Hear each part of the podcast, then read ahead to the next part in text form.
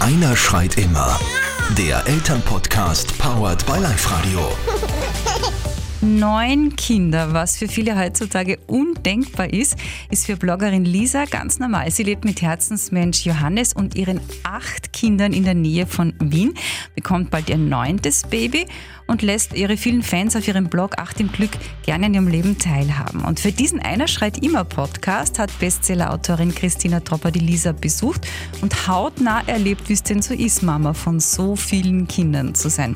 Übrigens, der ganze Trubel war ein bisschen zu viel für Christinas Mikrofon, deshalb ist die Aufnahmequalität nicht so ganz wie gewohnt. Aber auf jeden Fall wert, da mal reinzuhören. Taucht also jetzt ein in die Welt von Acht im Glück. So, also wir sind heute bei der Acht im Glück. Das ist die Lisa. Das ist eine Achtfachmama, die gerade mit Baby Nummer 9 schwanger ist. Und die Lisa hat ein ganz tolles Instagram-Profil, wo man ein bisschen bei ihrem Alltag dabei sein kann. Und man muss sagen, in diesem Instagram-Profil sieht man, dass bei der irgendwie alles klappt bei der Lisa. Wie geht das? Ich weiß es nicht, wie das das alles klappt entspannt bin ich schon, aber was halt nicht klappt, ist, dass es wirklich, ich bin halt, ich hätte es halt gern immer ordentlich und sauber und das funktioniert nicht. Das ist utopisch. Außer, ich glaube, viele Leute mit vielen Kindern haben auch viel Unterstützung von der Familie. Das fällt halt bei uns flach, daher bin ich allein und. Warte mal, Otti, gibst du mir die Kakerlake wieder?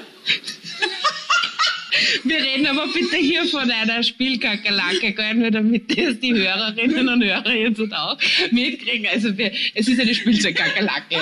Wäre schlimm, wenn du da die Kinder mit den Kakerlaken spielen, oder? Naja, aber wir sind ja so naturverbunden. Jetzt erzähl mal, also wie schaut dein Tag in der Früh, also wie beginnt der? Naja, so um halb sieben und richtet für alle das Quante. Drei Kindergartenkinder, drei Schulkinder, oder? Ja. Und mein Mann macht die Abendbrote und mein Mann fährt um 7.15 Uhr weg, müssen alle fertig sein. Dann bin ich halt mit Otti und Frieda. Dann heißt, ich mache Haushalt, beantworte E-Mails. Ähm, dann hole ich um 12.30 Uhr die Kindergartenkinder wieder ab. Die Schulkinder kommen dann um 15 Uhr nach Hause. Erzähl einmal, wie heißen deine Kinder und wie alt sind die alle? Der Finn ist, der wird jetzt im Februar 11. Dann der Oskar ist 8, der Emil ist 7, Anton und Greta sind 5, Adam ist 4, Frieda ist 3, Lieselotte ist ein Jahr. Und das Baby kommt im März irgendwann. Ja, Wahnsinn. Das heißt, du hast in elf Jahren äh, neun Kinder bekommen. Ja, aber einmal Zwillinge halt. Ja.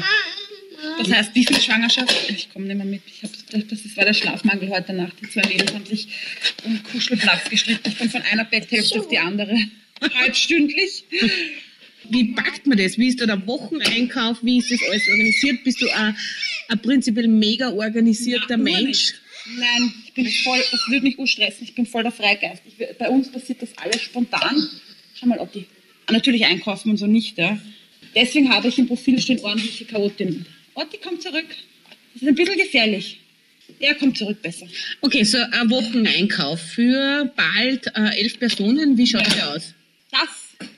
Das macht mein Mann immer, weil sobald ich mitkomme einkaufen, kaufe ich ur viel unnötiges Zeug, weil ich einfach, dann denke ich mir, das braucht man, das braucht man, das braucht man. Das ist schon viel. Also so, ich habe mal ausgerechnet, also für drei Tage zahlen wir so 150 Euro. Also für einen Wocheneinkauf wahrscheinlich so 400 oder so.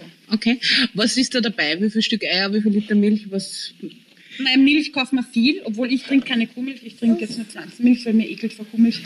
Prinzipiell braucht man sicher zwei Liter Milch am Tag und in der Woche zwei Packerl Eier. Also eigentlich gar nicht so viel, wie alle glauben. Ja, eigentlich bin ich jetzt überrascht.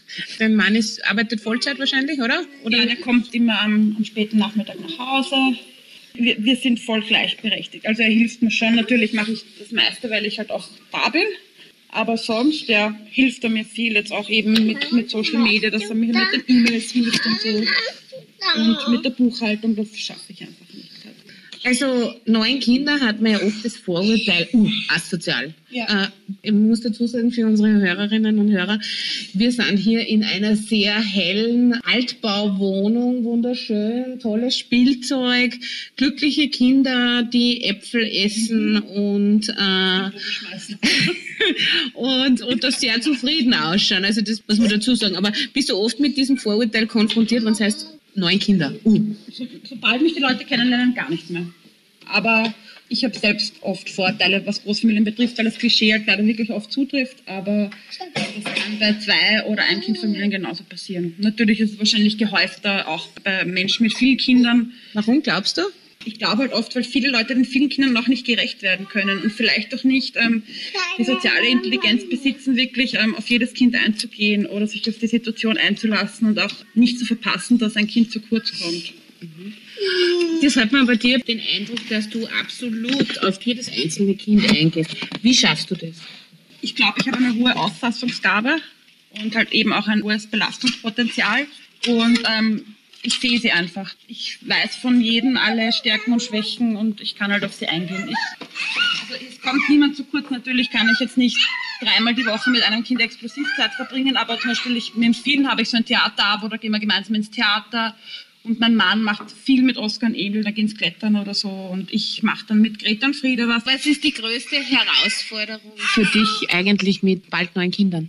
Der Haushalt. Also der, ich hätte es gern ursauber und ordentlich, aber das, das klappt einfach nicht. Wenn man keine Hilfe hat bei so vielen Personen, das, da, da wäre ich dann Superman. Das geht nicht. Egal wie organisiert man ist oder eben nicht. Dass es so ausschaut, wie ich es gern hätte, das wird nie der Fall sein. Aber da muss man halt drüber stehen oder da muss man. Ja.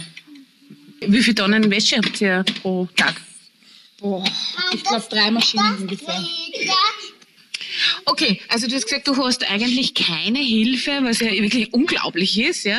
Äh, wie schaut es aus mit dem Kochen? Kochen tue ich alles frisch. Also wir bestellen schon manchmal was, aber eigentlich koche ich jeden Tag frisch, auch kein Convenience oder so. Mir ist das halt wichtig, dass sie frisches Essen bekommen. Das mache ich dann immer, bevor ich die ähm, Kindergartenkinder abhole, dass ich mich zum Kochen hinstelle. Wie viel Zeit bleibt für dich als Frau? Nein, also so Zeit für mich habe ich nur am Abend halt, wenn die Kinder schlafen. Das sind so zwei Stunden. Also mir ist auch wichtig, dass die Kinder um eine bestimmte Uhrzeit ins Bett gehen. Also finde halt auch einfach Kinder brauchen einen bestimmten Ablauf, brauchen Struktur und das heißt, die Kinder schlafen meistens um 20 Uhr alle. Die Großen natürlich noch nicht, aber die sind halt in ihrem Zimmer und hören noch Hörbücher oder lesen. Und war das schon immer dein Wunsch, dass du so viele Kinder hast oder sind die quasi passiert? Nein, es hat sich so ergeben. Und wie schaffst du es, dass du entspannt bleibst? Ich glaube, das ist erstens mein Naturell halt, dass ich eben viel aushalte.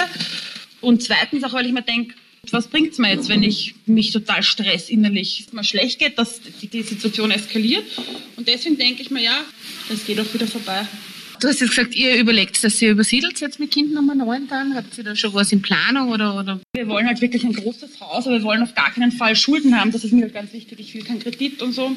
Und deswegen werden wir jetzt halt im nächsten Jahr schön sparen. Ich finde nicht wichtig, dass jedes Kind ein eigenes Zimmer hat, aber ich finde halt wichtig, dass man einen Raum hat. Und ich merke halt jetzt, wir haben einfach schon zu wenig Raum, auch dass ich mal durchatmen kann, weil die Kinder halt auch immer, wir sind immer im selben Raum und spielt sich alles im, im Wohnzimmer ab. Das ist jetzt eigentlich das dritte Mal, dass wir versuchen, zu einem Interview zu kommen. Beim letzten Mal war es so, dass vier von acht Kindern Magen-Darm gehabt haben. Meine Kinder sind urselten krank, aber wenn, dann wir alle. Und ich auch. Ich werde nie krank, nichts. Nur wenn, dann Magen-Darm.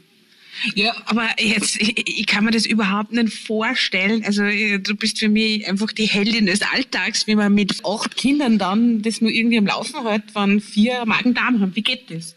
Die haben dann eine Schüssel, die wissen, okay, sie müssen jetzt speiben und die speiben da rein. Die speiben nicht irgendwo hin. Also das macht keins meiner Kinder. Das heißt, die, die, holen, die sagen, uh, mir wird schlecht, holen sich das Schüssel, setzen sich hin und dann sitzen, sitzen wir halt alle krank am Sofa. Also das funktioniert. Ja, und nachts ist blöd, aber nachts tun wir halt dann die ganzen Betten mit, mit Handtüchern auskleiden und die tun wir dann halt, also damit man nicht, weil sonst müsste ich dauernd Wäsche beziehen. Das macht, ich hasse Wäsche, das macht auch mein Mann bei uns. Also der sortiert die Wäsche und weil das halte ich nicht aus. Ich bin viel zu hibbelig, als dass ich mich hinsetzen kann und da stundenlang Wäsche sortieren. Ja, unglaublich. So, jetzt äh, kommt bald Baby Nummer 9. Äh, da wissen wir schon Geschlecht und Name oder ist das noch Geheimnis, ein großes? Geheim, ein Geheimnis. Lasst euch überraschen. Okay, das heißt, ihr müsst bei der Lisa auf äh, Acht im Glück bei Instagram vorbeischauen. Vielleicht wird dieses Geheimnis bald gelüftet. Na, ich bin gespannt. Meine Kinder kamen ja alle ein bisschen früher. Ich, also ich rechne dann wahrscheinlich in den, also in den nächsten sechs bis neun Wochen. Okay, und jetzt habe ich da eine Frage, die sicher auch über Instagram öfter kommt. Ist die Familienplanung jetzt abgeschlossen oder ist das was, was du nicht beantwortest? Doch, die ist definitiv abgeschlossen. also das, ähm, ich finde auch irgendwann sind die Ressourcen ausgeschöpft und ich möchte mich halt, jetzt geht es auch, dass ich mich um alle ähm, so kümmere, dass ich zufrieden bin mit mir und das muss halt auch gewährleistet bleiben. Kannst du dir schon vorstellen, wie das sein wird, wenn alle ausgezogen sind? Mir wird so fad sein. Ich muss dann irgendwas machen. Also wahrscheinlich werde ich dann irgendwie ehrenamtlich oder sowas machen. Das habe ich mit, mit drei Kindern habe ich das noch gemacht. Da bin ich immer ins Altersheim gegangen. Da haben wir immer alte Leute besucht mit den Kindern und so. Das hat mir schon viel gegeben. Also gibt es irgendwie so Situationen im Leben, wo selbst du kurz vor dem Nervenzusammenbruch bist? das wird grauslich. ja, na, zum Beispiel ähm, die Frieda, wenn die aufs Topfe geht. Die Orte denkt sich mal, ein schönes Planschbecken.